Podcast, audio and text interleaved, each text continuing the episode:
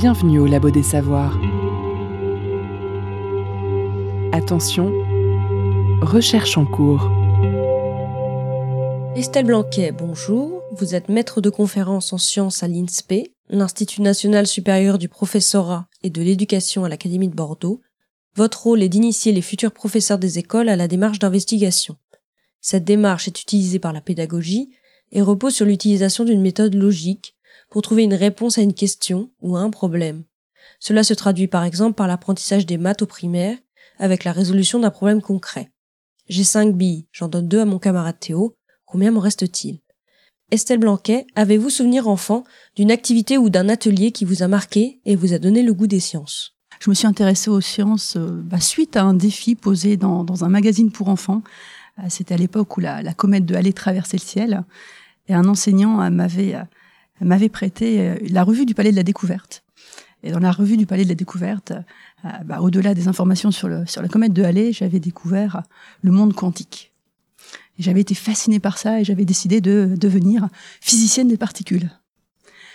Et puis, euh, bah, en avançant dans mes études, avec toujours cette idée, euh, je me suis rendu compte que c'était un peu compliqué et que je n'y arriverais probablement pas. Et puis, à ce moment-là, il se trouvait que je logeais dans dans un endroit où il y avait plein de jeunes filles qui euh, qui détestaient les sciences. Et je me suis mis à à faire à faire avec elles des activités pour les convaincre que bah, finalement on pouvait y prendre plaisir.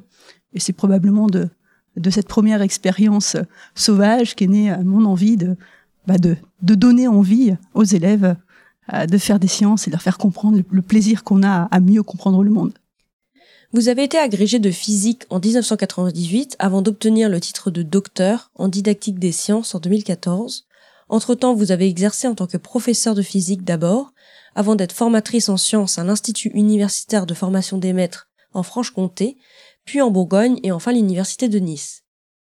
Estelle Blanquet, à quel moment vous êtes-vous dit je préfère enseigner aux professeurs la démarche scientifique plutôt qu'aux élèves eux-mêmes et pourquoi? J'ai enseigné en lycée, euh, j'ai pris beaucoup de plaisir d'ailleurs, mais je me suis rendu compte que souvent les, jeunes au lycée euh, bah, arrivaient déjà pas mal dégoûtés en fait de la discipline et, euh, et j'ai eu envie de bah, d'aller plus loin en tout cas de de toucher plus de gens et de les toucher à la source. Et quand vous quand vous enseignez à des élèves, vous en touchez, si vous êtes enseignant du primaire, 30 par an. Si vous êtes enseignant dans le secondaire, plutôt 200, 300 par an. Mais c'est à chaque fois très court. Alors que si vous devenez formateur d'enseignants, eh bien, vous touchez 200, 300, 400 enseignants par an. Et tous ces enseignants vont toucher un millier d'élèves par an. Donc l'effet et l'impact que vous avez quand vous êtes formateur est bien plus important. Et euh, bah, j'ai cherché à optimiser. Et je me suis dit que si je devenais formatrice, je pourrais toucher bien plus d'enfants que si j'enseignais directement aux élèves. Qui dit utopial dit bien sûr science-fiction. Ce genre littéraire et artistique s'efforce de décortiquer un état futur du monde en extrapolant les données de la science et de la technologie. Il répond souvent à des questionnements ou des inquiétudes sur notre société, comme la perte de la liberté d'expression dans 1984 de George Orwell. J'ai cru comprendre que le lien entre science, fiction et pédagogie vous intéresse tout particulièrement. Avez-vous fait des ouvrages qui mêlent science et fiction? Alors euh, oui, euh, dans le cadre de donc on organise quand on est universitaire donc on organise de, de nombreuses journées d'études. Moi j'organise en particulier des journées sur science-fiction et enseignement qui permettent d'explorer l'utilisation de la science-fiction pour enseigner différentes disciplines. Et donc euh, et donc dans les actes eh bien on retrouve science-fiction et enseignement des sciences bien sûr, mais aussi enseignement de la philosophie, de l'histoire-géographie.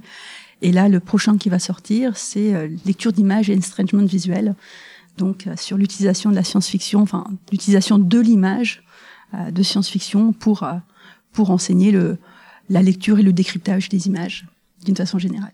D'accord. Et y a-t-il un livre de science-fiction que vous recommanderiez aux parents pour initier leurs enfants aux sciences? pour les jeunes, en tout cas, il faut aller voir du côté, par exemple, de Robert Heinlein. Alors, c'est c'est c'est c'est de la science-fiction ancienne, hein, mais on trouve par exemple Citoyen de la galaxie, euh, qui est une très belle réflexion, je pense, pour pour les jeunes sur euh, euh, bah, sur le son positionnement dans une société et, euh, et la, la, nécessité parfois de se de se révolter, mais pour ça d'agir de, façon pas forcément directe, mais détournée. Enfin bref, euh, allez voir du côté de Robert Heinlein, on appelle ça les juvéniles, euh, et beaucoup ont été édités en particulier au, au livre de poche.